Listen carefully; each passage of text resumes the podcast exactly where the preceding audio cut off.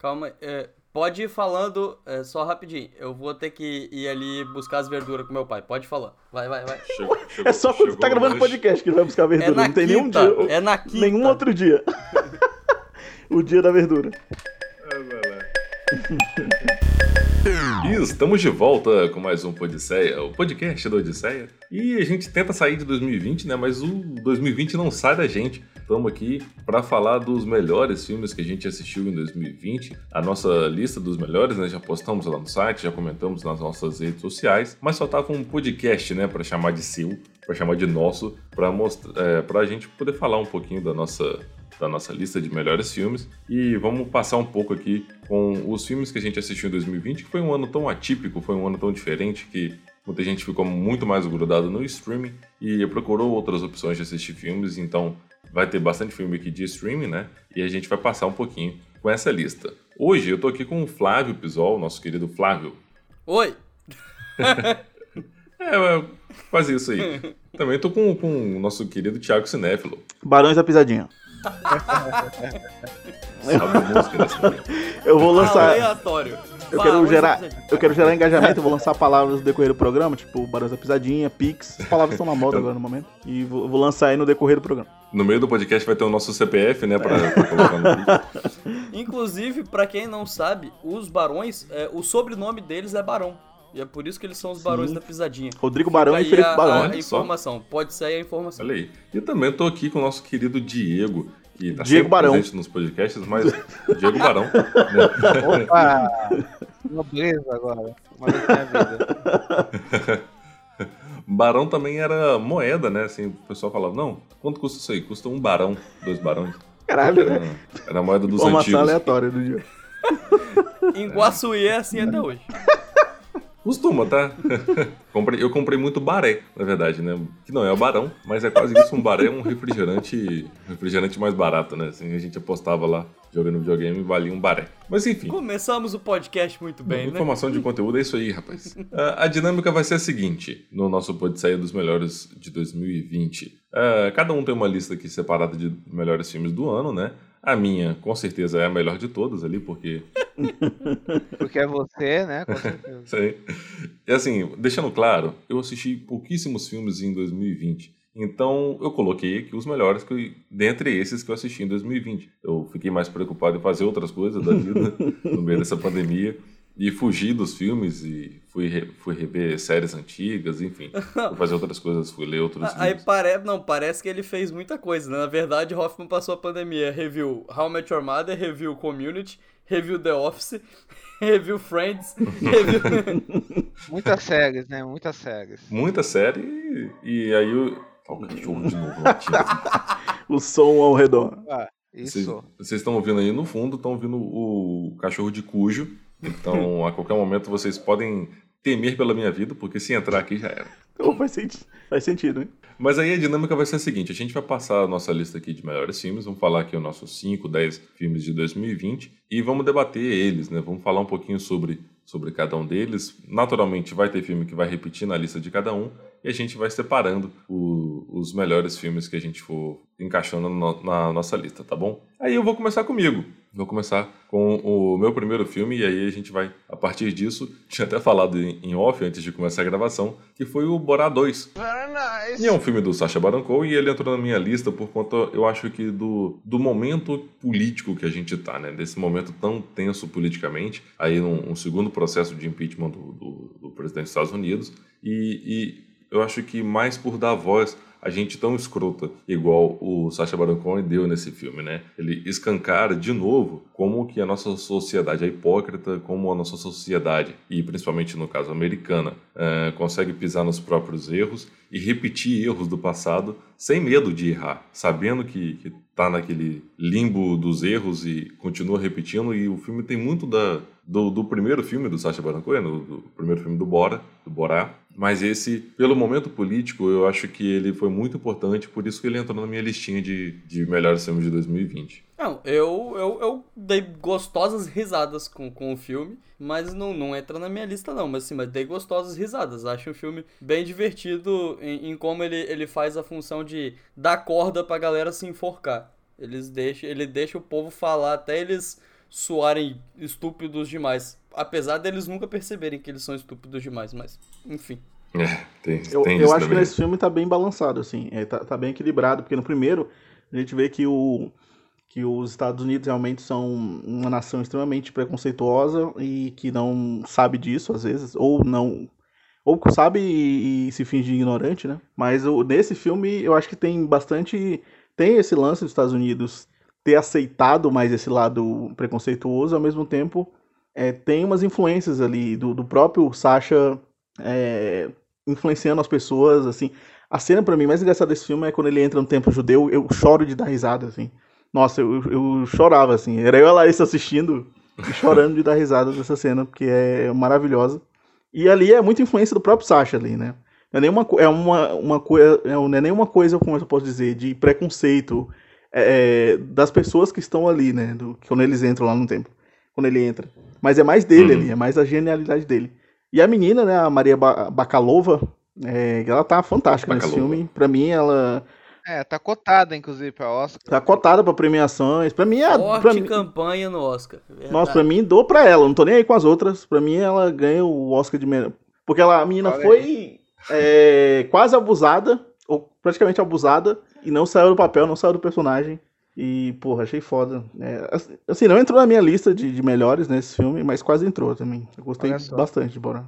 Eu, eu não vou poder falar muito que Borá é um filme que eu não vi ainda, assim. Eu, eu tava pra ver ele quando estreou, só que eu fui enrolando pra ver, porque. Nem sei se eu deveria falar isso, eu não sou muito fã do primeiro Borá. Eu vi faz muito tempo. Cancela. cara. Então, eu vi, eu, eu vi aqui que caiu a chamada do Diego, é verdade? tempo. Ah, não. É, pois é.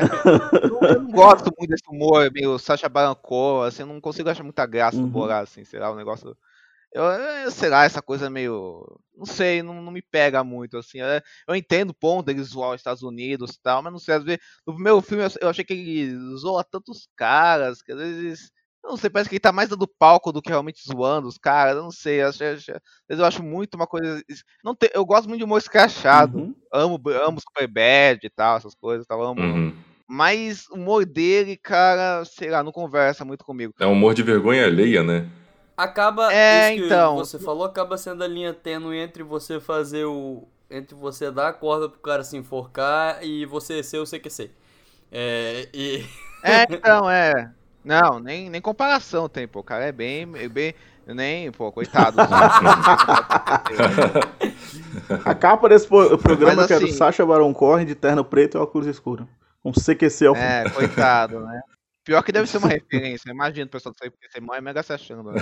Mas assim, cara. é, e aí e acabou passando e tal, eu não vi. Mas por todo esse contexto político, pela cena do Rudy Giuliani, por tudo isso e tal, é, e talvez com a mina seja indicada pra algum Oscar, alguma coisa, eu acho que eu vou ver sim, assim, vou ver de coração aberto. Porque o primeiro realmente, eu vi na época tal, eu achei, nossa, cara, não, não, não me despertou muita graça, não.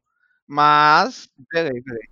Assim, é o mesmo tipo de humor. tipo, É, não vai- muda muita coisa. é bem parecido, É, na verdade, né? Uhum. O Sacha Baron Cohen disse que não tem intenção de, de fazer um terceiro filme e, na verdade, ele só fez esse segundo Borá por conta do momento político dos Estados Unidos, né, por conta do, do Trump, mas ele não tem interesse mais em reprisar o papel. Eu acho que também mostrou uma fórmula desgastada, assim, ele mesmo fala no, no filme que todo mundo reconhece o Borá, todo mundo sabe quem é, então o, parte do primeiro filme era sobre é, as pessoas não conhecerem né, o personagem e ele conseguia entrar nos lugares e fazer aquilo que ele fazia. Agora no segundo ele usa a, a, a filha dele né, para fazer esse tipo de coisa que ninguém conhecia, mas é a mesma fórmula, então acho que repetir pelo, por uma terceira vez ah, acho que já é demais. Né? Foi um momento político importante e por isso que eu coloquei aqui, eu, eu gostei do, do, do, do filme e pelo momento político eu acabei colocando na minha lista. Eu, eu vou, p- pra puxar o meu, eu vou fazer o, o inverso. O Hoffman começou meio que de baixo pra cima, eu vou começar do que ficou no topo da minha lista, que é o Retrato Olha. de uma Jovem em Chamas, filme que estreou aí em, Ah, janeiro. Tipo, ele, ele estreou nos cinemas, né?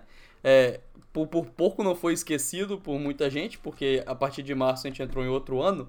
Mas o, o Retrato de uma Jovem em Chamas, ele tá no topo da minha lista desde que eu assisti ele lá no começo do ano. Um puta de um filme incrível. Eu adoro os 30 minutos finais do filme. É, para mim são das melhores coisas que rolaram em muito tempo no cinema. É, as atuações, a, a direção de fotografia, é, é tudo muito bonito. O filme é, é, é, é brilhante. Uma coisa, sei lá, genial nesse filme é que ele, tipo, você, você vê o crescimento da relação das duas muito aos poucos, né? E, o, e, os, e os, detalhes que rolam na, naquela relação, né?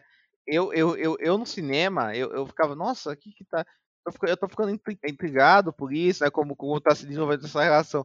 Até que tudo vai explodindo e aí tem uma cena que tem uma cantoria que é que é no meio de uma fogueira, sabe? Assim, que é que é que é, que é para mim a cena que você entende aquele, aquele, é, aquele sentimento meio que salta, sabe? Esse sentimento que uma personagem tem pela outra meio, que salta, sabe? Assim, é um filme muito sobre esse fogo que, que queima meio sem se ver, né? E é muito legal como o filme consegue ter uma temática completamente feminista, né? Do universo feminismo, né? Falar de sonoridade, união feminina tal, e usar as imagens para fazer isso, né? Numa criação de atmosfera muito boa, né? Dessa coisa escondida do Rastreio das Luzes. Não, é um filme é, impecável mesmo, assim, ó, é excelente. Bom, cara. Eu tô igual. Eu tô igual. Eu tô, tô, igual o cara que da cerveja da vacina no sommelier. Bom. Bom. É, esse é bom, esse é bom, hein? hein? Bom, bom demais. também. Bom. Não, eu gosto muito desse filme. Ele chegou até a entrar na Amazon no começo do ano, mas saiu acho que depois de uma semana ou dois dias. A Amazon, né? A Amazon e suas, suas, é. suas coisas. Mas uhum. gosto muito, é o segundo da minha lista desse de melhores do ano, foi o segundo. Adorei esse filme. Não tive a oportunidade, infelizmente, de vê-lo no cinema, mas, mas gostei demais dele. É, ele tá disponível no Telecine Play. Pra quem ainda quiser assistir, ele, ele tá no Telecine. Veja, veja. Eu vou dizer uma coisa, assim, cara. É, eu, é, é, entrou, talvez você ache isso um absurdo, mas entrou na minha lista do ano passado, esse filme, assim. É, ah, porque você, Diego, você é americano, né? Você vai aí na, na, na mão é. do americano. Já não gostou de Borá, então. É. é tem... mas. Não, não, tem gente que faz lista realmente, por exemplo. É, eu assisti Nomadland ano passado. E ele quase entrou na minha lista é, do ano passado. Só que eu pensei, pensei. E aqui ele vai chegar, eu acho que em março ou abril, não sei. Eu pensei em colocar filmes é, do ano passado mesmo, assim, que estrearam ano passado. Mas eu entendo quem faz essa lista. Tem gente que prefere fazer esse ano é porque realmente eu só vi o Retrato de uma Jovem em Chamas esse ano, por isso que, que ela entrou na lista do. Eu vi, acho que em janeiro também. Sim, sim, com certeza. É muito parecido com o que a gente fez com a lista dos melhores filmes da década, né? Sim, sim. Porque a gente fez essa lista de 2019 para 2020, só que a década começa em 2021. Tá há controvérsias, então, há controvérsias. Há controvérsias, exatamente. Felipe Hoffman é, querendo levantar né? polêmicas né? desnecessárias no podcast. Cara, um, é, eu, vou, eu vou, falar aqui de um filme que eu gostei muito, é um documentário, chama Boys State. É, ele estava na lista do Obama, inclusive, só vi por causa disso. Ele está disponível no Apple TV+. E é, eu fiquei impressionado já com a premissa, né? Que é um programa nos Estados, lá nos Estados Unidos que chama Boys State, é um programa que prepara jovens políticos. Então, tipo, as escolas mandam os seus melhores alunos para esse programa. E aí são vários homens, é, essa edição que foi foi no Texas, então são vários homens de vários colégios se encontrando, e aí eles passam por todo um processo de eleição americana. Eles têm que conseguir assinaturas para poder participar das prévias, eles participando das prévias, eles vão concorrer com outro candidato da mesma chapa para poder ter direito a concorrer ao cargo de governador, que é o maior cargo de lá. Incitar a população a, a ir no, no Congresso. Incitar a população. Aí tem os, os, federalistas, que são os republicanos, e os nacionalistas, que são os democratas lá. Aí cada um tem uma cor, amarelo e coisa, Nossa, entendeu? Só, é tudo a mesma coisa. Legal. E aí o filme vai passando por isso. E, cara, são crianças, velho. Tipo, você vê os caras de 16 a 7 anos perdendo Aham. eleição, ganhando espalhando fake news, é, chorando, brigando um com o outro. É como se fossem jovens adultos é, por, passando por todo um processo. E aí, é, durante todo o documentário, eles aprendem mais sobre eles mesmos e aprendem mais sobre a política americana. Mas eles replicam o comportamento dos políticos? Cara, replicam. Tem, tem, um cara lá, por exemplo, que ele é ele é deficiente, ele não tem ele não tem as pernas, ele anda com a prótese. E ele não tem parte do braço, ele nasceu com. Ele tem, acho que teve meningite, alguma coisa quando criança, não lembro. E aí ele é desse Partido Federalista. E aí você tenta sentir empatia pelo cara, porque ele fala, não, eu quero ser alguém. Só que o começo do discurso dele é meritocracia total, sabe? Tipo assim, não, eu consigo, se eu, se eu for, eu consigo. E aí ele é um dos responsáveis por espalhar fake news. Tipo, ele faz meme de espalhar fake news. E, cara, Olha o cara é só. é desprezível, assim. E você fica, caraca, mano, eu comecei. É, é, quase que nem o, o cadeirante do Sex Education, que você quer bater nele. ele... É Independente de ser cadeirante, saca? E ele tem essa vibe, o cara. E o outro, o concorrente, é o Miguel, que é, eu lembrei até, acho que é Miguel, se não me engano. Ele é descendente de mexicanos.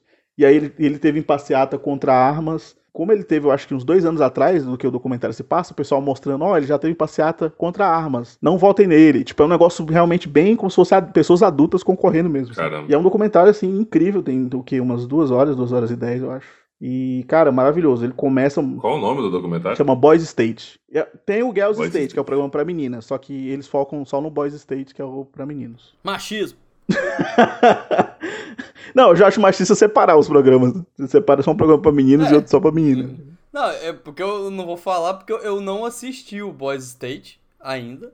É, mas uhum. eu, eu, eu vi a galera comentando que a, a Apple vai tá, tá fazendo campanha para ele entrar no Oscar, né? E, Sim. E apesar da, da, da disputa de documentário tá bem Nossa, esse ano tá uma disputa interessantíssima de documentário. É, talvez ele talvez ele entre, né? Então, meu quinto lugar, eu vou começar pelo quinto lugar, né?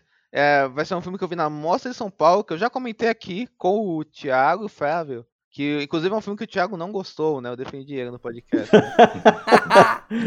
Teremos muito. Que é o Dias, do Tsai Mink Liang. Liang, acho que é assim que se fala o nome dele. Eu não, é, é difícil falar desse filme porque qualquer coisa que você fale da sinopse dele é um pouco entregar demais, assim. Mas assim, é, é, qualquer coisa que você fale dele é entregar um pouco demais.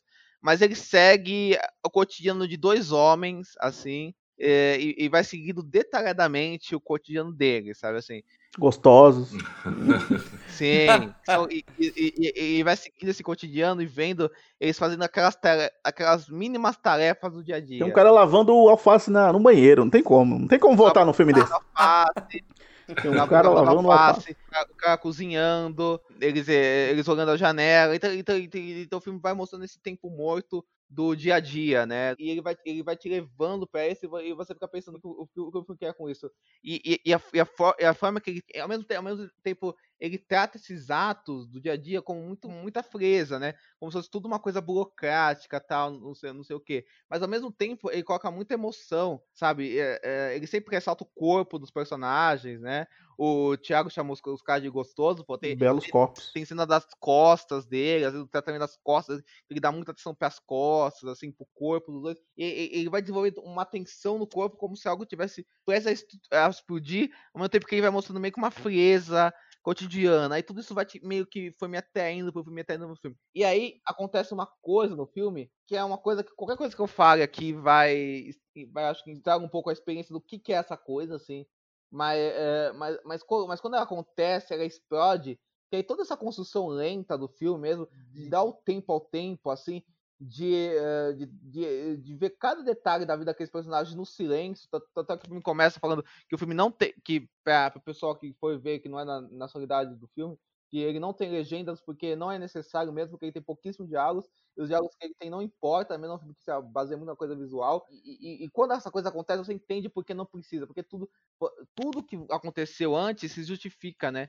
Porque eh, quando isso acontece, você entende o que, que o filme quer dizer, né? O que, que o filme quer falar sobre uh, sobre um sentimento de. sobre as complexidades que envolvem o antes e o depois do encontro, né? E, quando esse encontro explode, quão forte ele é, mas ao mesmo tempo quão vazio ele é e quão cheio de contradições ele tem, sabe? E tudo isso você consegue construir numa cena só que é, em questão de direção, é brilhante, sabe? Assim, é incrível essa cena. Depois mostra o pré e o pós de uma forma muito forte, assim. Aí isso me pegou muito do filme, eu fiquei depois dias pensando nele, pensando. Foi um filme que ficou mesmo comigo. E, e é isso, é um filme muito difícil, mas é um filme que é uma experiência que eu acho que recomendo muito para as pessoas, porque quando você. Acho que quando. para mim, quando eu entendi ele, eu fiquei, nossa, que filme é esse, cara? E eu, e eu acho que em tempos de pandemia e que, e que foi negado o ato de se encontrar, a gente quer muito se encontrar com o outro, e, e falar do encontro cotidiano, esse filme ressoa muito forte. Então eu acho que é um filmaço, assim, eu gostei muito. Eu vou deixar o Thiago falar primeiro, porque ele vai discordar. Não, não, eu, eu, tipo, é um cara lavando alface no banheiro e peixe 35 vezes. Faça a sua escolha. É isso que eu quero dizer. não, não, mas eu, eu falei. É o mundo livre. A gente fala mais dele lá no, no podcast da, da mostra, né? Não pode ser sobre a mostra. Mas eu, eu, eu entendo quem gostou do filme e tal, eu entendo todo, tudo que acontece até chegar o momento crucial do filme, que o Diego falou que não vai falar para estragar, realmente não é bom falar. É, mas eu não consegui, assim, não me pegou. Foi, foi isso, realmente, que não, não bateu, sabe? Ele não tá tão em cima na minha lista, mas ele chegou a entrar ali na minha. numa. Na versão mais alongada da minha lista, eu, eu gostei bastante do Dias. Eu achei ele um filme bem, bem interessante. E eu, eu acho que ele também acabou entrando exatamente mais ou menos pelo que o Diego falou, por ele ser uma experiência diferente. Ele não é o tipo de filme que a gente vai acostumar a ver no cinema, principalmente aqui no Espírito Santo. Mas até mesmo nos outros estados maiores, ele é, é geralmente aquele filme que extrai em pouquíssimas salas. Só na reserva cultural. É, um... é das artes. É, aqui, tá, aqui em Vitória tem o Cine Jardins, que é destinado Não estreia no Jardins. Você não tá entendendo, Rob. Não estreia no Rob, Jardins também. Você não tá entendendo. Isso aí nem no Jardins estreia. O filme, o filme fica 35 minutos mostrando o maluco lavando alface, Hoffman. O filme não estreia no Jardins, eu te garanto. Pô, haja água pra lavar tanta alface, hein? Opa, água. Vocês estão ligados no, naquele Johnny Dillman, assim? É um filme, é um filme da Chatham Ackerman, assim, que é meio referência para esse. É um filme dos anos 70. Aí é meio que referência para esse tipo de filme, assim. Então é um filme que mostra, eh, sei lá, o, o dia a dia de uma dona de casa, e mostra ela fazendo tarefas de casa. Aí, aí sei lá, aí, com, aí, sei lá, depois de um tempo vendo as tarefas e tudo, e tudo que rola, e, e, e, tudo que ela faz, e a lentidão e tudo, você, você entende meio que o ponto que o filme quer mostrar do cotidiano dessa, uh, dessa mulher, mostrando três dias dela. Então acho que o Tsai, ele vai muito nessa linha, tipo, de te incomodar, mas te incomodar para depois falar, ó, é isso aqui, irmão. Assim. Mas aí, Diego, eu acho que tem filmes que são muito mais ágeis mostrando essa rotina e, assim, pelo menos para mim foram muito melhores. Desculpa cortar a vez do Hoffman, mas só para puxar esse gancho, eu, eu acho que o assistente que estreou na Amazon, ele é muito melhor, assim, em, em mostrar essa rotina. Eu acho ele mais tradicional, eu diria, assim, melhor não sei. É, pode ser mais tradicional, mas para mim eu achei ele muito melhor, tipo, em mostrar essa rotina da menina durante um dia inteiro, porque você percebe que ela não muda de roupa o dia inteiro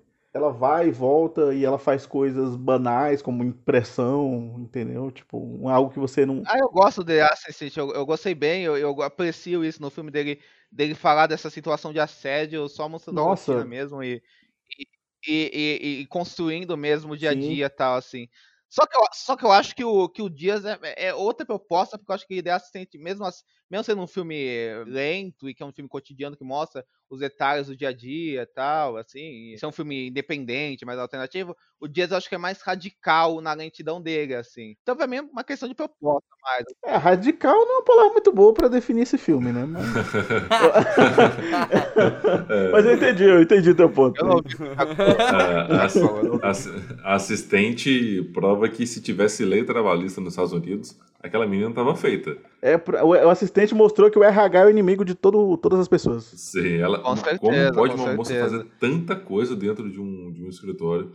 Como faz a Julia Garner sim, sim, sim. Mas, mas, mas, mas eu entendo, mas eu entendo o Thiago falar da lentidão do Dias, porque realmente é um filme muito lento, assim. Mas eu não vejo isso como um problema, eu gosto disso no filme, eu acho isso legal do filme. Assim, eu, acho, eu acho legal ele, ele, ele abraçar isso e construir isso. Porque eu acho que quando ele recompensa com uma coisa forte que ele tem, pra mim, cara, sei lá, pra mim fez muito sentido aquela outra parte, sabe? Eu não acho que tipo, ele é lento por ser lento, sabe? Eu acho que ele é lento com uma, com uma razão que é muito forte, sabe? Eu acho muito sei lá, eu acho um filme muito apaixonado. Eu acho que um filme com muito tesão, assim. Vejo muito tesão no filme. Assim, Gostoso. Câmera, tal. Eu, acho, eu acho muito foda, assim. Eu acho, acho fudido, mano. fudido, tesão, que, que delícia. Eu tô gostando desse papo. é, acho, acho, acho, que, acho que tem a ver com o filme. É, porra, é verdade, porra, é verdade. Tem a ver. Sucesso, meu irmão. Check the mic and make sure it sound right, boys. E aí, agora indo pra, pra um outro filme da minha lista, o Thiago tinha trazido um documentário aqui que é o Boys State. O meu também é um documentário que é o Amarelo, do, do Emicida.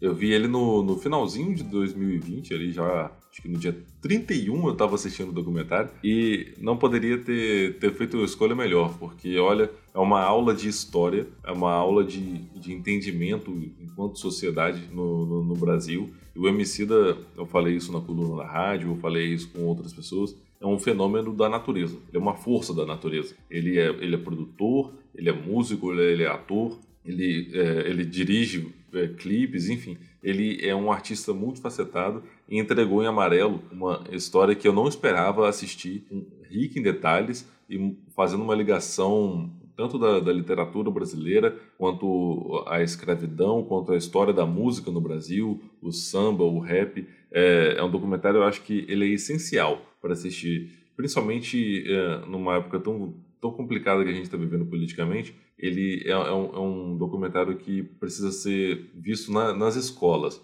Eu vi muito disso em documentários que eu assistia é, no, no colégio, e ele dá uma pegada muito mais dinâmica, ele é, é muito mais divertido de você assistir. E eu pensei nisso vendo na sala de aula, sabe? É um, é um filme feito para ensinar e, e, e, como ensina, né? Eu adorei Amarelo e, assim, acho que todo mundo deveria assistir também. E foi uma palavra vendida, assim, pelo menos pela Netflix, totalmente errada, porque quando não saiu o primeiro trailer, ele focava muito mais no show do que no documentário sim. em si. Sim. Então, quando você viu, você fala, caraca, vai ser o show inteiro, beleza, gosto muito e tal. Mas não, quando você começa a assistir... Eu nem achei que ia ser o show, mas eu achei que ia ser um documentário musical, tipo, do Exato. Shawn Mendes, tipo, da, da Taylor Nossa, Swift. Esse do Shawn Mendes e... horroroso. Lady Gaga, tem vagas, né? E, e, e, vários que a Netflix lança. É um, é um material muito comum desses documentários musicais na Netflix. Sim. E, e é bem mais do que um documentário musical amarelo. Bem mais. Mas aí, ao mesmo tempo ah, que você falou, eu concordo que a Netflix vendeu errado, mas isso pesou muito, porque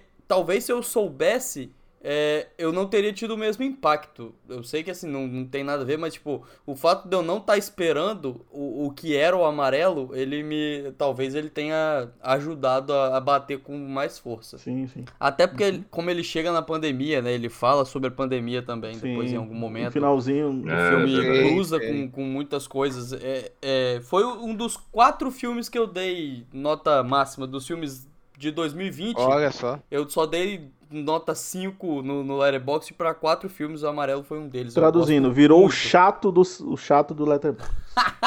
é. o Amarelo entrou no, eu tava em, em, primeiro na lista de melhores documentários. Eu esqueci a categoria agora, alguma coisa. Não, a categoria é, nacional, alguma coisa assim, eu não lembro. Não, era música. Não, era música, música, isso, música. Sim, Letterboxd. Eu vi quando lançou, eu gostei muito, cara, assim.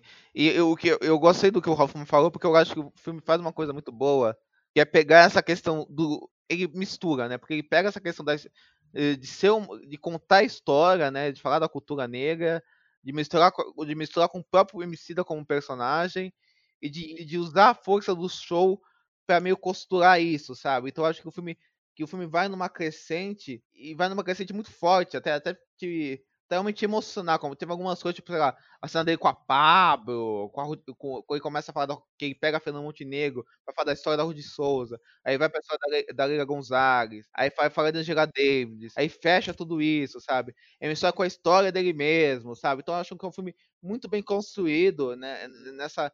É, é, muito, muito bem construído essa coisa de nessa, é, nessa intenção sociológica dele e também muito uh, muito interessante como ele passeia por tudo isso. Eu gostei muito, assim. Acabou não, entrando, acabou não entrando na minha lista, porque, enfim, gostei de outros filmes mais do que dele, mas é um filmaço, assim, um belo filme. Um belo filme. Eu, eu acho muito foda como ele fala sobre muita coisa e ele nunca se perde, sabe? Ele tem um, uma linha de raciocínio muito. É muito bem construída. É muito fácil o documentário, quando tenta falar sobre tanta coisa, sobre histórias de tantas pessoas assim, acabar se perdendo. E, e o amarelo não, não rola isso. É, virar um negócio chato, sabe? De, de lição tal. Ele não, é, é, o que, é, o que, é o que o Hoffman falou. E pode ser. Eu acho que é um filme que vai servir muito para as pessoas, para muito jovem, ver na Netflix, ou ver, ou ver na escola e aprender um monte de coisa, mas de um jeito legal, sabe? De um jeito criativo um jeito interessante, divertido, sabe assim? Tem um, tem um clipe que o Emicida faz como criolo, que ele tem uma, uma história muito interessante também, assim, conta uma história, a música tá rodando, não lembro agora qual é, mas a música tá rodando e dentro do, do clipe tá rolando uma outra história, e, é, e também é uma história de, de racismo, de violência policial e, e de agiotagem,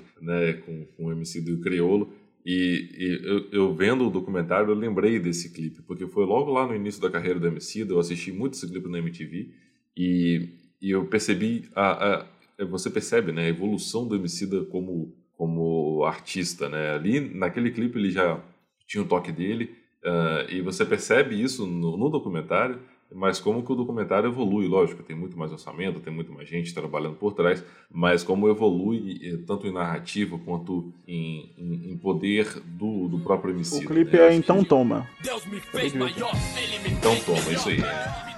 É, é, tá, não, vai tá, é, é tá, na, tá na descrição aqui do tá na descrição aqui do podcast para quem quiser é, ver o clipe. aliás, foi no show do MC da, no, no Vila Nova Cachoeirinha. Um abraço aí pro pessoal de Vila Nova Cachoeirinha. Incrível. É... Muito bom. A única vez que eu vi Emicida foi num comício do PT, na época da eleição. Eu lembro, eu lembro. Foi o Largo da Batata, Diego? Foi, isso aí. Nós tava lá também, Mano Brau tava lá. Tava Nossa, lá esse dia eu fiquei ah, muito louco, Deus do céu. parecia, um dia, parecia um dia normal, né? Parecia um dia normal. Esse dia, esse dia foi louco. Esse dia foi, foi, foi louco. Enfim.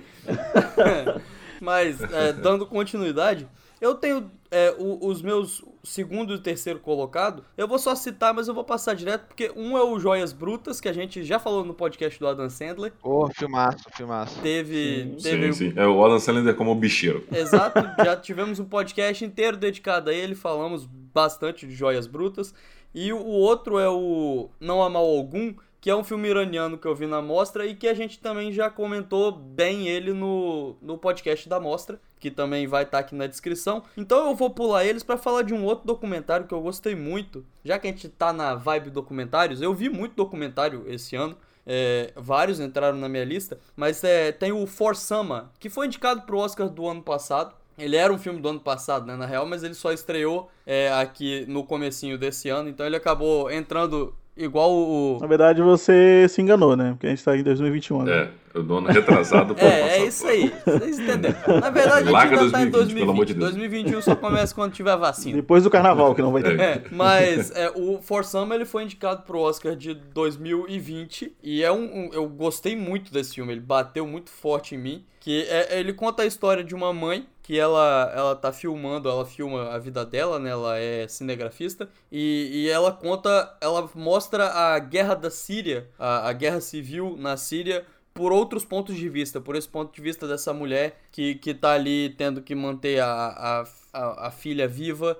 E, e, o filme, até como o próprio nome já diz, né, que é For Sama, é, é meio que uma carta de amor para essa criança. E, o filme ele mexeu muito comigo. Tipo assim, eu nem acho que como que ele é um, um, documentário tão impressionante assim em termos cinematográficos, ele não é tão diferente. Ele, ele segue um padrãozinho, mas ele, ele tá na minha lista porque ele bateu. Quando eu assisti, eu, eu, eu tive que parar algumas vezes porque eu não tava conseguindo respirar. Porque eu acho ele um documentário muito forte, muito, muito pesado e impactante. Mas também, ao mesmo tempo, muito bonito, porque ele é uma história meio esperançosa é, sobre essa família. Então ele consegue trazer muito bem esses dois lados, esse lado muito pesado é, da guerra, mas também um, uma sensação de esperança familiar que é muito interessante e, e é, ele entrou na minha lista. É, e você viu um envolvimento pessoal muito verdadeiro da diretora, né? É bem. É uma, é uma, é uma abordagem muito. que você falou, né? Muito bonita, né? Eu gosto desse É, é um filme muito honesto. Eu acho ele um filme muito honesto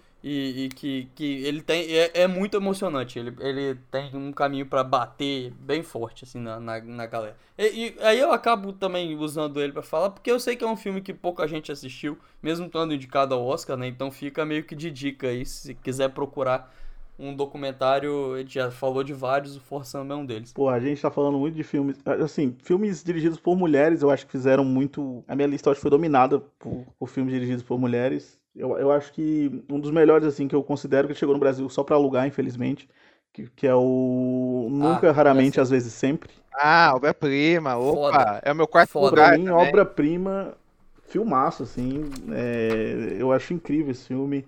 A cena que dá o título ao filme é a melhor, uma das melhores cenas do ano, né, do ano passado, no caso. Mas, cara, toda a atuação ali das meninas, é aquela coisa silenciosa, todo. Eu tive um probleminha quando eu vi pela primeira vez do, do lance de do, todos os homens serem predadores em potencial no filme. Porque eu achei muito maniqueísta no começo. Mas quando eu vi pela segunda vez, eu falei, eu entendi completamente o que a diretora quis passar. Porque a personagem passou por um abuso e aí, de certa forma, todos os homens para ela, a forma como ela trata os homens, é, são todos como se fosse devorar ela. Então, é totalmente compreensível o olhar da diretora para esse filme. E é o melhor filme é, é o melhor filme dessa diretora. Eu já assisti os outros, é, alguns outros que ela fez, foi o Ratos de Praia, se não me engano. É, a Elisa Hitman. Sim, eu assisti o Ratos de Praia e eu acho que tem um primeiro que eu não tô lembrado. Esse, esse Ratos de Praia ele tem uma abordagem LGBT é, no filme e o, o, o, anterior eu não lembro agora. Mas, é, cara, eu achei incrível esse filme. Eu acho que ela é sensível demais em tudo que ela se propõe a fazer. É um filme rápido, né? É um filme que, por mais lento que ele seja, eu acho ele lento e ágil ao mesmo tempo, porque ele vai na ferida. E, e ele é um filme que. É aquele, eu gosto daqueles filmes que você interage com a tela.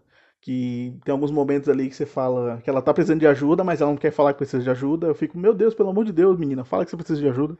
Eu, eu ficava desesperado. Momento Thiago dando boa noite para o William Bonner. Exato, é a minha versão de dar boa noite para o William Bonner. Boa noite. E é isso, cara. Ficou, acho que foi em quarto na minha lista, mas poderia ter ficado em primeiro e segundo tempo. Porque foda. Eu tô, eu tô aí na torcida para ele conseguir umas indicações no Oscar. Ah, também, tomara, também né? Eu acho que ele vai ser totalmente, quase totalmente esnobado, assim, mas tomar consigo. Ah, assim. É assim, eu tô vendo a galera comentando sobre roteiro, né? Eu, ele vai, ele deve marcar as, as, premiações mais independentes que ainda estão por vir, as premiações sim, de crítica. Sim ele deve, deve aparecer mais. Mas tem muita gente falando sobre roteiro. E eu tô torcendo bem pra ele ser indicado pelo menos para roteiro, sabe? Pelo menos uma indicaçãozinha. Porque é, a gente vai acabar falando isso quando vier o podcast de Oscar e tal. O Oscar ele não é tanto sinônimo de qualidade, mas ele faz essa parada de, de dar um empurrão pra galera assistir o filme. Sim. E eu acho que pouca gente assistiu o, o Never Really Sometimes Always.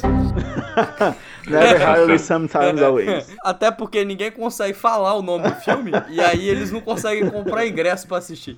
Mentira. Mas isso é, mas isso é totalmente certo. Quem lembra ano passado do fenômeno Parasita, quando o filme ganhou o Oscar em Sim. fevereiro as filas dobravam ali no ah, Belas sim, Artes. As filas né?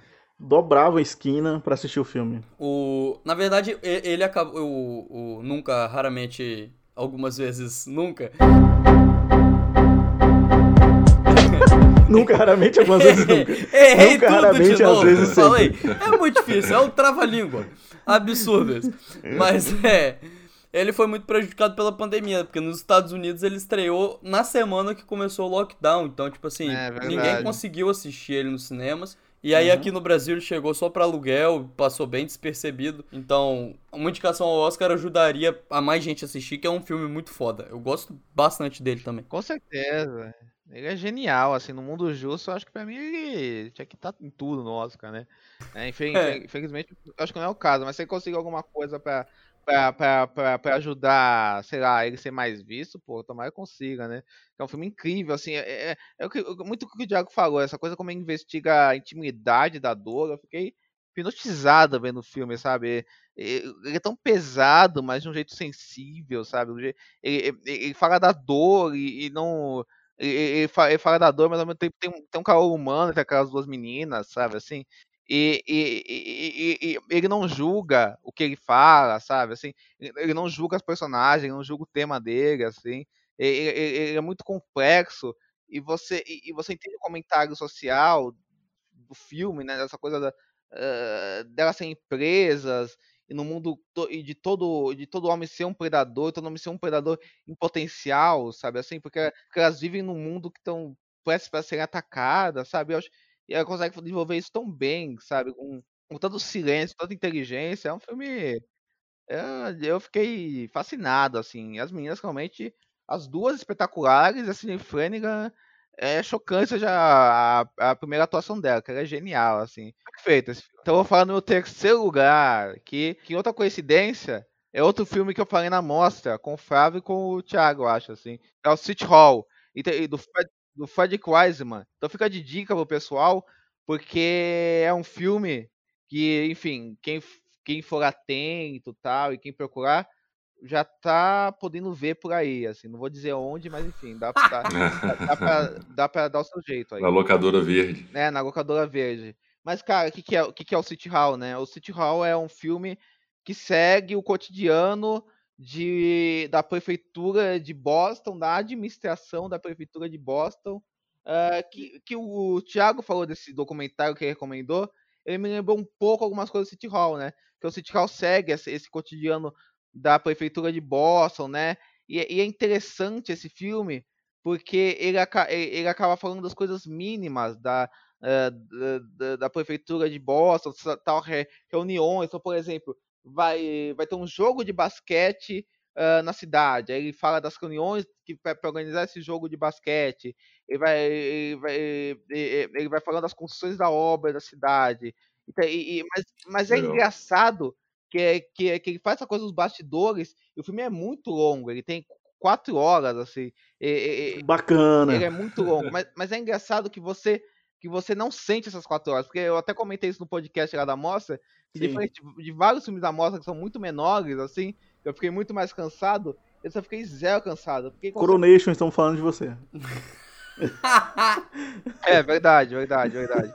Porque, porque consegue deixar essa, essas situações da administração de Boston tudo tão prazeroso, agradável, interessante de ser visto, sabe? Assim, de como aquela, sabe, uma prefeitura é um lugar muito opressivo, muito frio, né?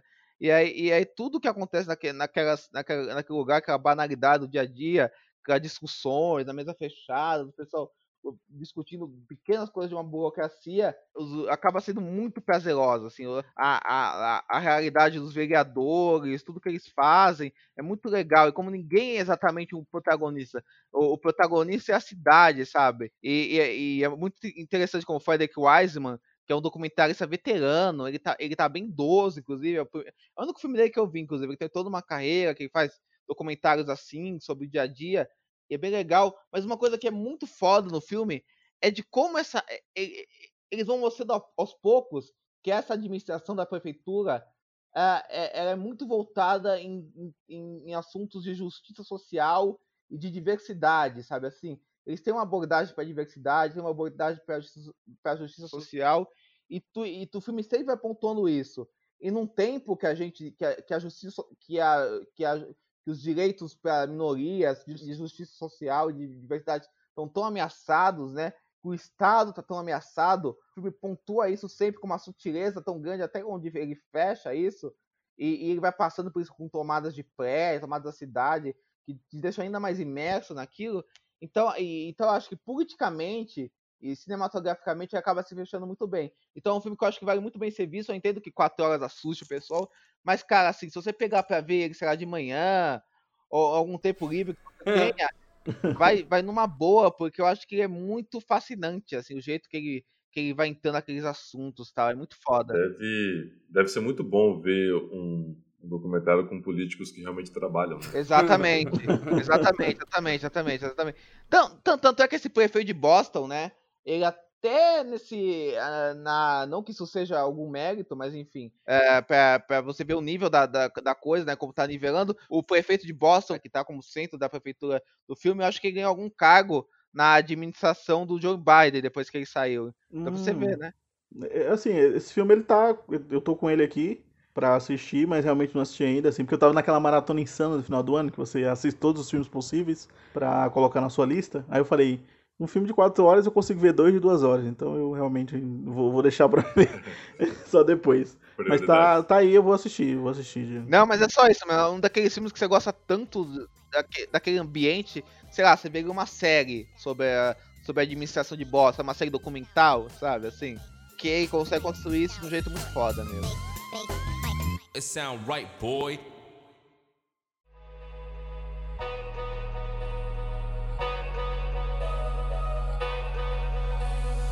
E aí, puxando pra, um filme que eu particularmente gostei demais, assim, e, e, ele entrou. Ele tá em segundo na minha lista.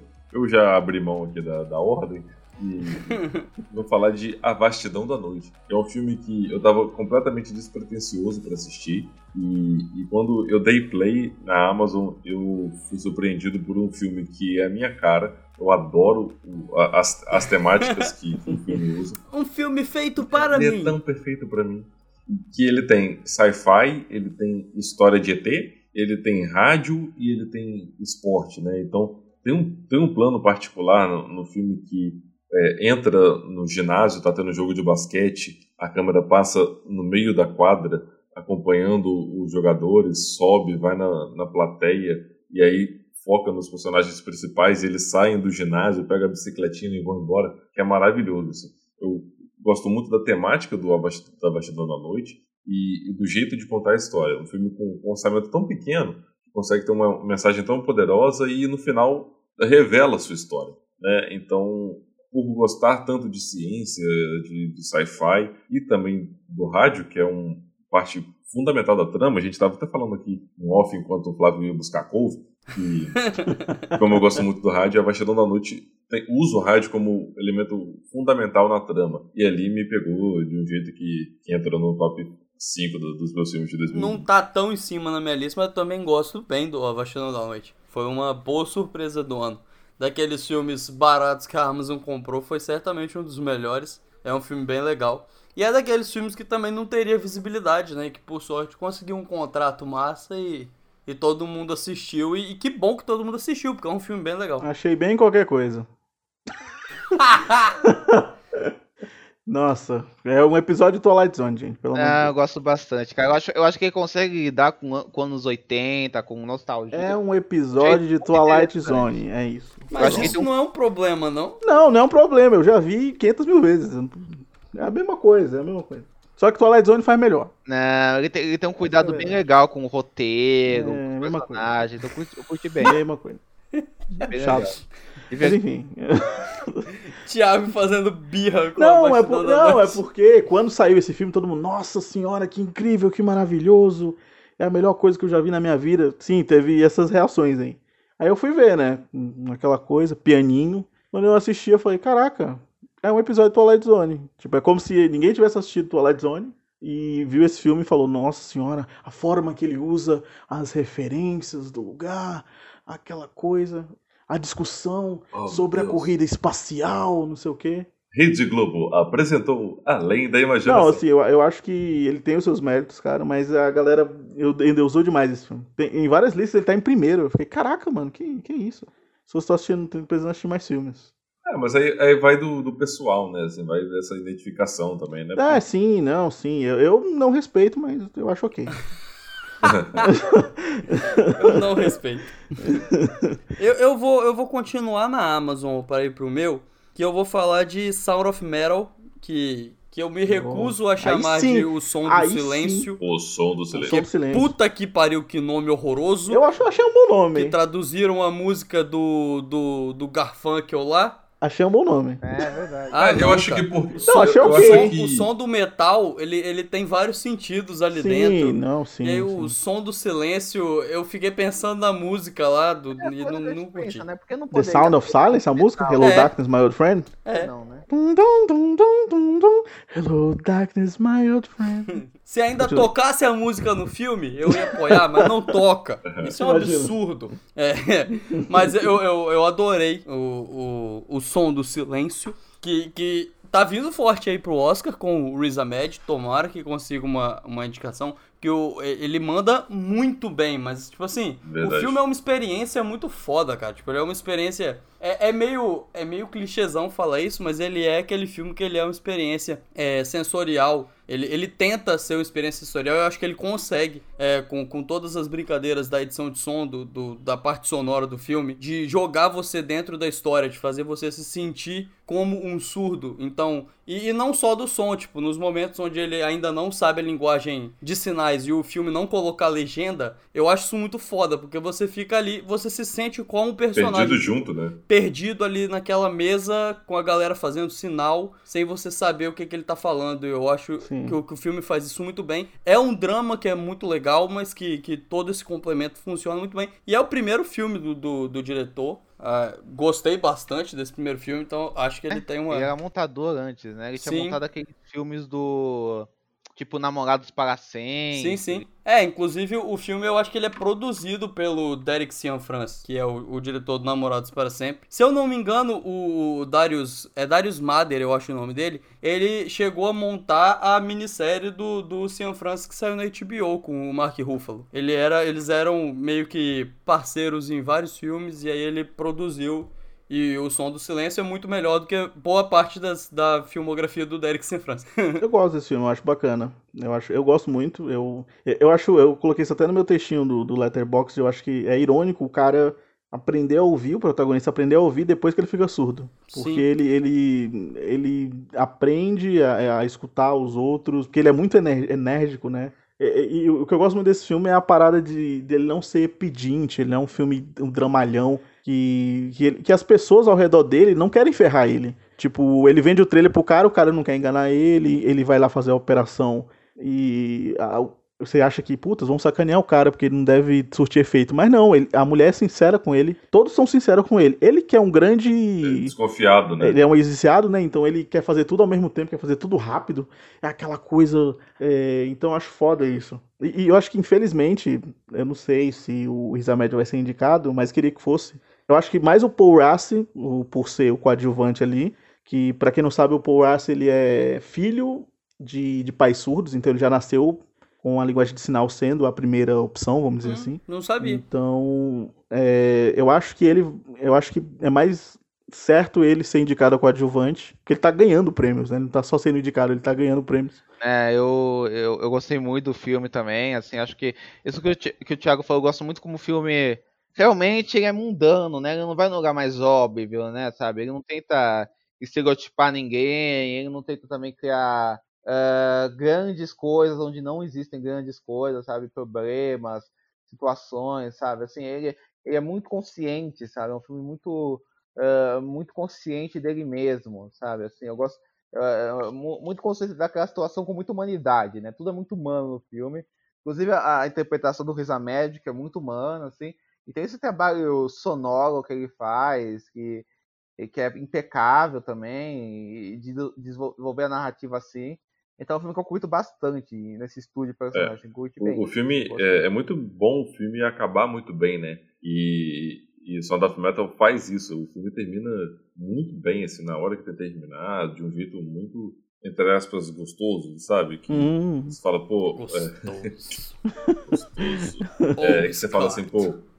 Ele, ele, precisou do silêncio. Foi o que o Thiago disse, ele precisou do, do silêncio para saber que, o que era ouvir. Né? Então, o filme ele acaba muito bem e isso dá um, dá um, um up nele, sabe? Sim. Eu gosto muito, eu acho que só a parte da, da, dele usar drogas que eu achei que seria mais explorado ali e acabou sendo uma coisa. Não, mas ele é um ex-viciado, ele não é viciado.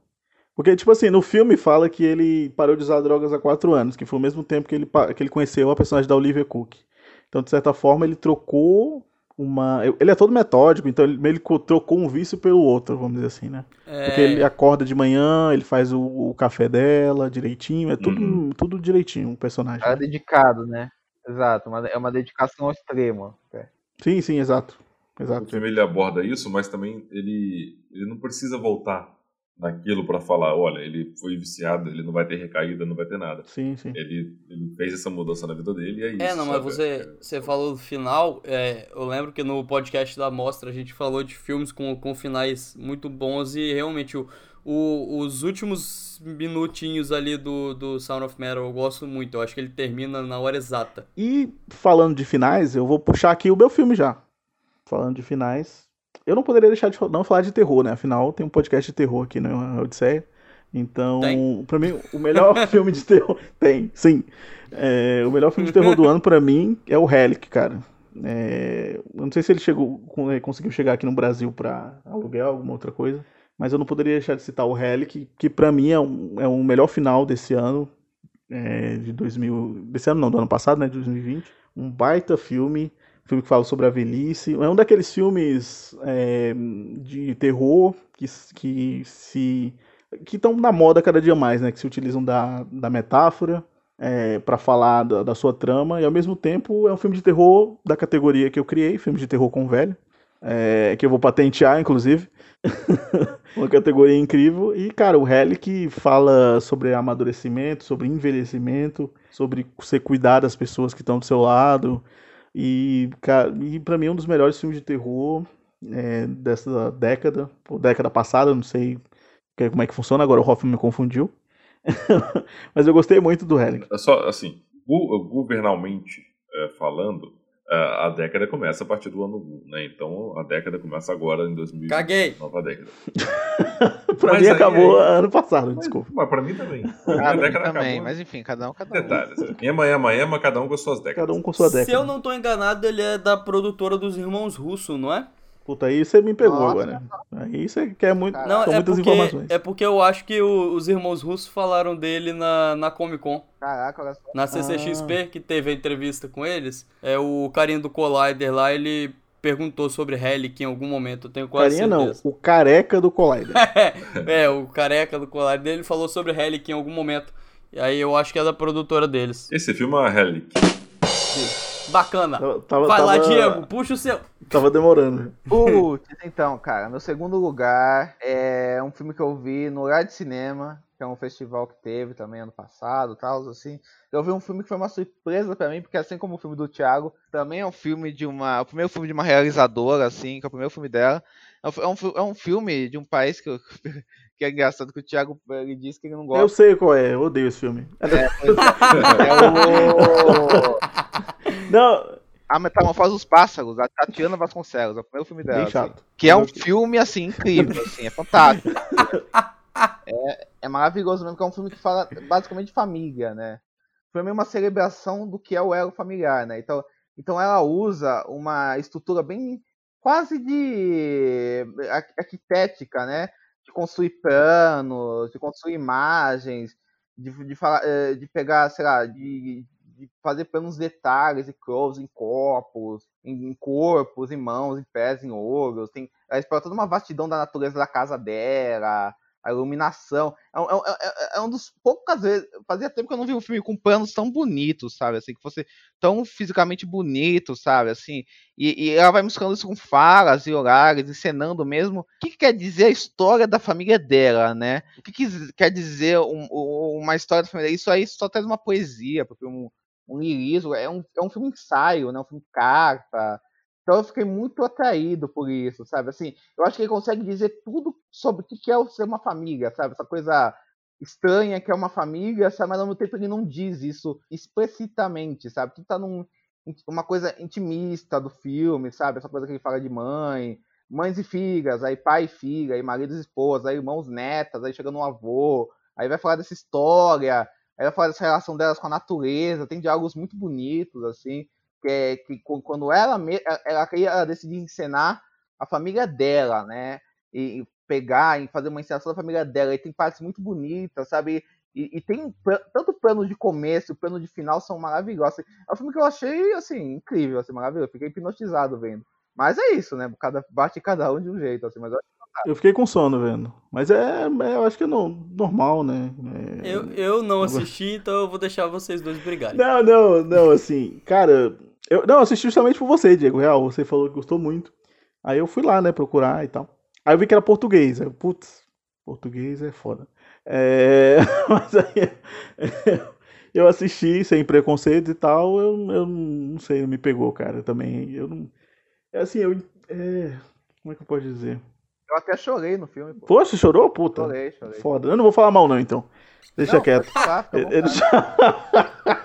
não, não, eu, eu entendi a proposta do filme e tal. Eu, eu acho que ele tem umas. a- As imagens desse filme são incríveis. É, cada imagem desse filme é um, é um wallpaper diferente. Pô, então já é um bom filme, aí. É, não, pô, só pelas imagens, porra, aí eu, é uma pintura, eu compro. Visual, né, pô? o Diego tentando me convencer, tô achando ótimo. não, as imagens são. Tanto que eu acho que eu dei o quê? Dois pra ele? De cinco? Meu Deus, cara. Porque, não, porque eu gostei das imagens, né? As fotos. É que nem aquele quando você vê, abre o livro e lê as figurinhas, você gosta. Foi o que eu senti, assim, assistindo. Mas é, é isso aí. Diego chorou, se emocionou. É, eu, eu vou ficar com. Vou ficar com o Diego. Pra gente não perder o convidado. Acontece, acontece, acontece.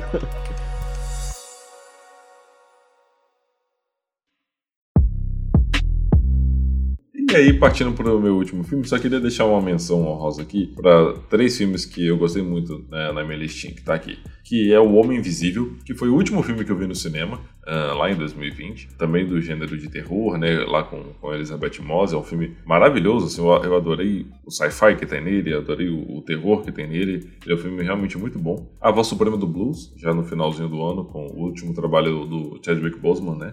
Antes, é, né, o filme foi lançado depois da morte dele, ele tinha ele tinha gravado antes da morte dele, olha só. É, ainda bem, né? E- Porque senão seria Chico Xavier, e não a voz suprema do blues. E, e o filme estreou. E ele realmente está cotado aí para para ator coadjuvante, não sei se é ator é, principal, né? Nossa, o monólogo dele nesse filme, cara. Sim, a, a história dele ali é fantástica. Arrepia demais. É sabe? uma peça de teatro, né? Eu, eu até falei isso no Twitter que me deu saudade de ir no teatro assistir uma peça de teatro. Aham, sim, Faz sim. tempo que eu não vou e, e o filme ele é uma peça, né? Ele é adaptado de uma peça e. Mas peraí, deixa eu, deixa eu perguntar uma parada pra vocês. Hamilton é filme? Ah, não, brincadeira. Cats. Cats é filme. E, e, o outro foi O Poço, que é um filme espanhol na Netflix, que fala sobre luta de classes e, e sua posição na, na, sociedade e panacotas. E panacotas. e panacotas. E só queria deixar registrado esses três. Mas o filme que mais me marcou, e eu acho que até por, pelo período que ele estreou também, que já ele ia estrear no cinema, não foi, e chegou só no final do ano, que foi no Disney Plus, que é Soul animação da, oh, da Pixar. E eu revi ele duas vezes. E eu, a cada vez que, que eu vejo, ele tem uma mensagem diferente para mim. Ele, não, ele pode não se aprofundar tanto nas questões que ele se propõe, mas a forma como ele faz e como ele mostra a vida e, e, no momento que ele chegou, já num, num, momento tão delicado, né? A gente está vivendo uma segunda onda de pandemia, com tanta gente morrendo, e ele é uma ódio à vida, né? Para você é, ser feliz porque você está vivo. É, eu acho que me pegou muito, assim, só, só de falar eu fico com a voz embargada. E, mas eu não chorei no filme, assim. Muita gente foi para ver Soul disposto a chorar. Eu chorei demais. Mas eu, eu não, não chorei, só que eu, uh, eu absorvi a mensagem de um, de um jeito muito introspectivo. Assim. Eu gostei demais e para mim é um dos melhores filmes que a Pixar conseguiu produzir, mesmo não abordando tanto esse lúdico, né, que, que a Pixar aborda sempre, que tenta reimaginar coisas que, gente, que não existem e que não existem. E, e, o filme ele é muito terreno, ele tá muito ali com você, sabe? E, além de ser visualmente deslumbrante, assim, talvez a Pixar conseguiu chegar num, numa qualidade visual de animação é, fantástica. É incrível o que consegue fazer. E ele tem três momentos distintos, né? Antes do, do personagem morrer, é uma Nova York diferente, as cores são diferentes. É, lá no, no mundo das almas é, é todo lúdico, é todo diferente, né? Com os 10. E, e quando ele volta, você percebe as cores mais saturadas, ele tá mais tem mais brilho na, na, na vida, na, na, cena, sabe? Então é um filme que trabalha muito bem esses, esses pontos e conseguiu entregar uma história que me arrebentou pelo momento, pelo, pela mensagem que passa, assim, é fantástico. O Soul é fantástico. É incrível é. mesmo, eu adorei também. Eu amei e achei um filmaço, assim, é um dos meus favoritos da Pixar já. Diferente do Hoffman, eu chorei muito, vi o filme, assim. Eu acabei o filme chorando demais. Chora não, coleguinha! É, pois é, eu me derramei. tem uma cena que rola um flashback, aí dessa cena, aí tem um reencontro, aí tem o final. Aí, nesses três momentos eu chorei muito, assim, cara. E, assim, achei muito foda. Eu acho que tudo que o Rafa falou, o jeito que ele consegue alinhar tanto a temática dele com, com, com o desenho, com a animação, né? A, o visual, tanto em construir os dois, o, o, a vida real, construir outro mundo, né? E, e, e, e, fazendo várias modulações de animação, experimentando uhum. enquanto isso, no desenvolvimento da dupla central, em aprofundar o que, o que aqueles personagens querem dizer com aquele ponto central mágico do filme, uma, uma mensagem muito mais complexa do que parece, personagem muito mais complexo do que parece. Ah, o Jamie Foxx e a Tina Fey ótimos, sim, então eu, eu, adorei. Eu acho que o Pete Doctor fez um belíssimo trabalho, assim. É, eu, se eu tivesse visto Soul no cinema, eu teria chorado. Certamente, certamente no cinema ele, ele ganharia uma proporção maior, né? Na é, vez. é, só que eu acabei, acabei vendo em casa e todas as situações me, me tiraram um pouco do filme. Eu até falo isso quando eu, eu publiquei alguma coisa sobre ele. A única. Mas eu gosto muito do filme, eu adoro ele, é, muito mesmo. É, ele também é uma experiência sensorial, né? Assim como a gente falou do, do Sound of Metal, eu acho que ele. O Hoffman usou a palavra sinestesia na crítica dele e o filme tem, tem muito isso de você sentir sentir o, o, o gosto, sentir o cheiro da, das coisas, sabe? É, é bem interessante como o filme faz isso. Eu só achei que o, o tem um, aquele momento do flashback que pegou o Diego, é, ele é é o Pete Doctor imitando o App, né? Porque é a mesma viradinha do Up. Mas sim, tudo bem. Mas eu acho ele um pouco nisso, ele, ele deu uma quebradinha. Mas eu gosto bastante Eu, do cara, filme. eu tenho um probleminha com o filme, mas eu acho que eu vou deixar pra falar só no podcast do Oscar. vai, vai- vai segurar a informação até março? É não, março? eu, go eu gosto do, do, do filme, mas eu acho que eu tenho uns probleminhas, assim. Mas é mais questão milituda mesmo do que questão do filme em si. É, eu vou fazer igual o Hoffman, eu vou fazer as, as pequenas menções. É, tem o Paris, que é um filme que a gente viu na Mostra de São Paulo, a gente também já falou muito sobre ele no podcast da Mostra, então não preciso falar muito mais sobre ele, mas que é um filmaço. Tem Babenco, que, que eu curti Filmaço. bastante, que é o, É. o candidato brasileiro ao Oscar, eu gostei bem. Muito bom. É outro documentário, gostei bastante dele. Vamos, vamos deixar aí de citação. Se, se tudo der certo, vamos confiar aí que ele pode ser indicado ao Oscar. A gente fala sobre ele no podcast do Oscar. Mas aí eu vou escolher pra finalizar a minha lista é Destacamento Blood. Aê. Filme do Spike Lee, que eu gostei pra caralho desse filme. Eu acho, inclusive, já que a gente tava falando do, do, do Chadwick Boseman, eu gosto muito mais do Destacamento Blood do que do A Voz Suprema do Blues, apesar de Ah, gostar bastante do A Voz. Suprema do Blues também. Mas eu acho que é um, um filme bem mais interessante. Apesar do Chadwick ter menos importância na trama, né? Não é o filme dele, como é o A Voz Suprema do Blues. Mas é um filmaço. E, cara, é, é o Spike Lee sendo o, o Spike Lee, sabe? O jeito como ele, ele trata o filme, o jeito como ele fala do Vietnã. É, tem algumas sacadas muito boas. Eu gosto muito dele não rejuvenescer os personagens nos flashbacks. Tem, tem Aham. algumas ideias muito boas que eu acho que casam muito bem pra contar essa história dessa, desses veteranos de guerra que eles não, que eles não mudaram. Né, de, de como eles ficaram presos na guerra de certa forma, né, internamente a guerra ainda tá ali com eles e eles ainda estão na guerra de certa forma. O personagem do Delroy Lindo é maravilhoso, é, ele tem dois monólogos perfeitos que inclusive mostram como ele ainda ficou meio que preso nessa guerra. É, e eu adoro, eu adoro o filme, adoro muito. É perfeito. Eu ado- acho um filmaço, assim. É, eu, inclusive, eu, eu tô, com todo respeito ao, ao Riz Ahmed, que eu adoro também, acho que ele super merece ser indicado, mas, tipo, dos atores que estão cotados pra Oscar, assim, nenhum conseguiu passar o Delroy Lindo até agora, assim. Acho ele genial nesse filme, assim. Incrível mesmo, assim. Acho que ele... Acho que a personagem dele é muito bem desenvolvido e, e trabalha com essa coisa... eh, com, com essa coisa explosiva que o filme tem, né? Dessa, desse horror que machucou pra sempre aqueles personagens, sabe? Daquela nação, e tem toda essa coisa do Spike Lee, eh, do- que o Spike ama, né? De, de, de lidar com a história, de filmar a história, de recontar, de desconstruir, subverter, fazer paralelos, eh, de ser um filme todo explosivo, sabe? Que tem, que tem várias coisinhas sobrando, mas, mas aceita essas coisas porque é tão forte e, e- e- prazeroso na, na força que ele tem, sabe? Em, em- em em como desenvolver todo aquele espaço que é um casamento gigante, né, cara? Assim, e os atores, a- a- as interações entre aquele grupo, é um filmaço, assim, eu adoro, assim. Entrou no meu top 10 e é um filme que eu gosto demais, assim, da conta. Bom, é, eu vou também seguir a, a Hoffman e Flávio em menções honrosas, umas 35 aqui que eu vou citar. Mas é. Vai jogando assim no alto. Aproveitando que o Hoffman falou de animação, eu vou falar de Wolfwalkers, que pra mim, Gosto. animação irlandesa. Pra mim, lá, melhor tá que. Soul.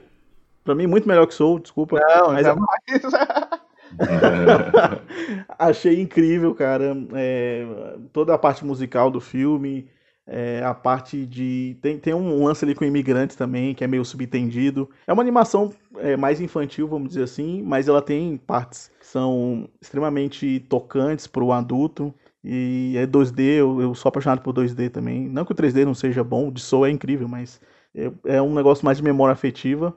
É, o Flávio falou do, do Five Blood, né? Eu também tem outro filme aí do Spike Lee que ele dirigiu, que é o David Burns American Utopia, espetáculo do David Burns, que eu achei foda do, do caralho esse filme, é, entrou na minha lista também de melhores. Tem o La Lorona, que é um filme guatemalteco, é, que não tem nada a ver com a Maldição da Chorona, apesar de ser a mesma lenda. Eu não assisti porque eu achei que era. A lenda é a mesma, só que é um filme mais político do que necessariamente um filme de terror, né? Informação que eu trago aqui que a capital da Guatemala se chama Cidade da Guatemala. Olha que bacana. Eu Eu, posso não sabia Legal, disso, hein? tô sabendo. Tô sabendo agora, mas enfim. Tá cotado aí pra ser um dos indicados a Oscar de melhor filme estrangeiro. Não sei se vai rolar, mas enfim, assistam. Teve um que o Flávio não curtiu, que é o Run, que é um novo filme do Anish Chagant, que é o diretor de Buscando, que eu achei foda, um, pra mim um dos melhores filmes desse ano. Entrou na minha lista de piores. achei maravilhoso. Eu acho que esse lance de não ter mistério nesse filme, pra mim, é a melhor coisa. Tipo, você já sabe Ah, que eu- amanhã é uma. Eu achei a versão de The Act. caralho. Eu já tinha assistido The Act. Ah, não, mas aí a The Act é baseado numa coisa chamada vida real, né? Então, é. assim, eu acho que. Não, sim, é uma versão de The Act, mas eu gostei muito mais que The Act. Eu acho que The Act tem, um- uma barriga muito grande em um momento, até porque é uma série, né? Então. Mas eu, eu gosto muito de, de Run. E o, meu primeiro lugar é um filme que eu, go- eu gostei muito. E, e é um apelo para que chegue no Brasil, que é a antologia Small X do Steve McQueen. Puta, olha só. Não tem que chegar ainda, não. no Brasil. Eu assisti os cinco filmes, é, todos incríveis, uns melhores que outros. Gostei muito mais do Mangrove do que do Love's Rock, mas os dois, pra mim, os dois são obra-prima, o Mangrove e o Love's Rock. O Love's Rock quase entrou na minha lista, mas o Mangrove entrou. é, apesar de ter a antivacina aí como uma das cotadas, né? Mas Gostei muito da atuação dela, da Letitia White, no, no Mangrove. É um filme politicamente incrível, belo. O Love's Rock, a cena de dança do filme. Puta, cara, eu me arrepio só de falar aqui, foda demais. ter que é uma aula de como ser político no audiovisual. Essa, Exato, exato. Puta, Diego, foda. Eu acho que você traduziu bem, cara, porque é um filme belo, são filmes belos, todos, da antologia, né? Todo o Aham. pessoal tava coisando, será que é filme, será que é série, porque são vários é, telefilmes, né, vamos dizer assim. Saiu na Amazon lá fora, mas infelizmente não saiu aqui no Brasil. Se isso for filme, Hamilton também tem que ser. Protesto! Mas, cara, puta, filmaços, assim. é, Dos outros da minha lista, vocês já citaram, mas eu tinha que citar esse. E tem que chegar aqui, cara. Chegar aqui é, no Prime Video, vai entrar na minha lista de 2021 também.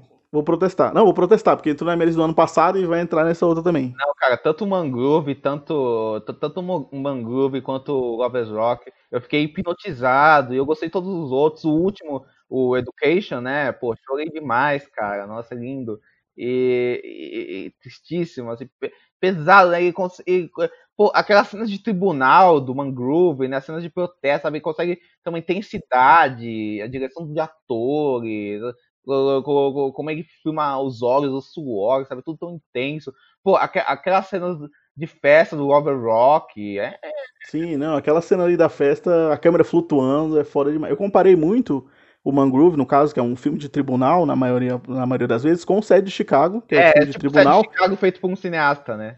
Exato, exato. Aí, quando, eu, quando eu vi o Mangrove, eu falei assim, puta, se o Steve McQueen tivesse dirigido o Sede de Chicago, era esse É o isso. filme. É isso. Então foi exatamente o que eu senti na hora. Apesar de ter gostado um pouquinho do Sede de Chicago, acho que tem algumas qualidades, mas assim, o Steve McQueen dirigindo esse filme ia ser foda. É, você pegar alguém que já dirigiu Michael Fassbender é, transando, é. Alguém que fez um post de shame com porra, com a palavra shame é, escrita com porra, pode fazer qualquer coisa, mano. Já que vocês falam do destacamento Bud, já destaquei ele aqui. Então, O Hoffman é contagiante, o Hoffman. então, então eu queria falar de um filme que é muito influenciado pelo próprio Spike Lee, que é o Cabeça de Negro, cara, que é um filmaço, assim, que é também uma aula de cinema político, de cinema negro, assim, do Del Cardoso, um filme incrível, assim. Tem uma, inclusive o, o, o Hoffman citou o documentário, o documentário do Emicida, tem uma cena nesse filme que toca Sorrisos e Lágrimas do Emicida, que é lindo, cara, assim, é, é- é espetacular, é- ele consegue, o jeito que ele fala de racismo, que, que, que ele fala da juventude se descobrindo racialmente, assim, que ele fala da, da juventude se descobrindo politicamente, sabe? Tem, tem, tem umas cenas tão bem coreografadas, os atores, é um filme fudido, assim. Queria também destacar o Undine, que é do Christopher Pattinson, que é um Gostei diretor... muito, tá na minha lista. também. É, é foda, esse filme é foda. É um, é, é um diretor alemão que tá, em ascender, que tá se ascendendo agora, né? Que ele também dirigiu o Trânsito e o Phoenix. O Phoenix, inclusive, vocês podem ver na Globoplay, assim, que é um filme espetacular, assim. Que, que, que é um filmaço, assim. E é um filme que, que é um pouco diferente dos outros filmes que ele fez, porque ele aborda mais a fantasia, mas ele não deixa de falar também da própria Alemanha, da própria Berlim, de como essa fantasia toca esse lugar. E aí eu também queria falar do The Woman Run, que é o filme do Hong Sang-soo, que é basicamente um filme sobre encontros de mulheres Sobre visitas, eu assisti esse filme. É um filme da minha tia. É um filme que a pessoa vai, uma pessoa vai visitando outra. Não, eu gostei Exato. do filme. Exato. Não tô menosprezando, tá? Uma boa, uma boa definição, porque é um filme sobre visita mesmo. É um filme mais, é maravilhoso nesse sentido de fazer dessa. Uh, de, de, dessa coisa. É, é, como se fossem aquelas mulheres todas se um, um pouco compartilhando um pouco, um pouco de cada uma para outra, sabe? E, e a Kim Min-hee como o elo de tudo isso, e essa, e essa coisa do refúgio também, eu acho muito legal de, uh, de, de, de, como esse filme que de, de como esse filme tem a figura masculina sempre nas sombras, afastada, sabe, assim, uh, com, com, quase um perigo, sabe, mas sem, mas sem nunca falar dela, de como ele consegue falar desse, desse coisa do encontro, ao mesmo tempo que, que, que o encontro também é uma espécie de, de uma coisa para quebrar um elo de, de solidão que segue permanente, sabe? Essa coisa da companhia de um do outro. E sabe, tem uns planos e umas, umas. Assim, o texto do filme, os diálogos são fodas. E tem, tem uns planos, umas, umas coisas tão mágicas. Tipo, tem uma cena de um gato, que tem um close num gato, que é espetacular, sabe? Uma das, foi uma das melhores cenas que eu vi ano passado, assim. É, é, do ano passado foi fodido esse filme, assim. E também o Fist Call, que é um filme da Carrie Richard, assim, que é um chato, filme, chato. Que é um filme fantástico. Não, é fantástico esse filme, assim. Um filme, um chato filme fala... é o Thiago.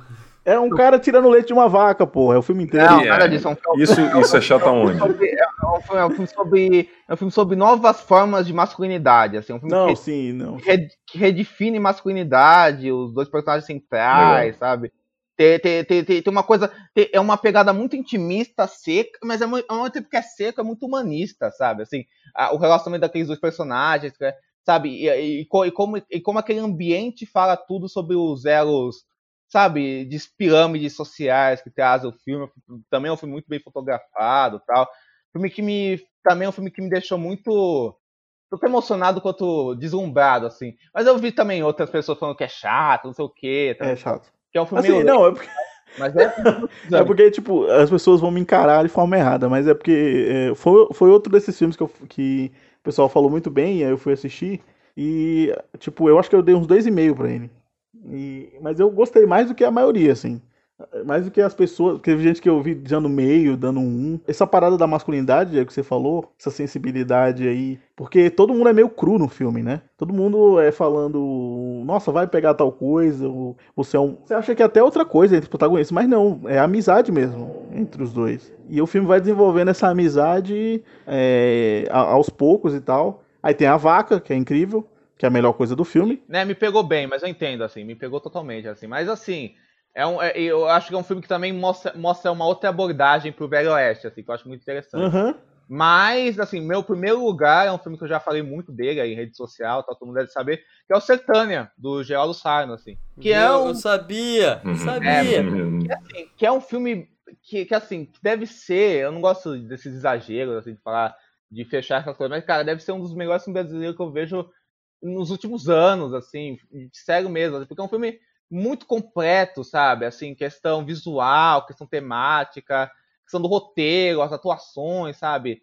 E é, é, é como se ele pegasse todo, todo o cinema brasileiro, do cinema novo, sabe? E, e, ao, mesmo tempo homenageasse isso, mas também, também, também, também um pouco questionasse isso também, sabe? Assim, de, de, ele fala do próprio passado, mas com uma abordagem muito com, com, com uma abordagem muito visceral, sabe? E, e é, um, é, um, é um filme que tem uma coisa muito ele, ele funciona numa experiência sensorial, como a gente está falando muito aqui, né? Mas, mas, mas, mas, também como um drama, tipo, de faroeste, de traição, de tudo isso, ele funciona muito bem, sabe? É, é, é um filme que consegue falar muito bem sobre esse Brasil, é, sabe? Visualmente, a questão de fotografia, em, questão visual, questão dos atores, estética, ele é lindíssimo, sabe? Tem uma cena de passagem para uma terra dos mortos que é espetacular, os atores estão perfeitos, então é um filme muito completo, é um filme que mostra como o cinema brasileiro é rico mesmo, assim. Como assim? Existem outros filmes além de Cidade de Deus, A do Comparecida, Central do Brasil e é, Tropa de Elite? Como assim? Existe? Como existe filmes fora esse? Kleber Mendonça Filho vai xingar você no Twitter. Falar de Sertânia? Tá, tá doido. Cara, mas Sertânia, Sertânia é o famoso filme feito por um velho que ecoa jovem, né? É que nem o Lobo de Wall Street, assim. Exato, cara, exato, exatamente. O, o, o, Geraldo Sano, ele tem 82 anos, ele filma com tesão uma paixão que é fantástica, cara. Assim, O nome é desse programa vai ser Tesão Sensorial. tesão sensorial. É foda. Com a capa do CQC.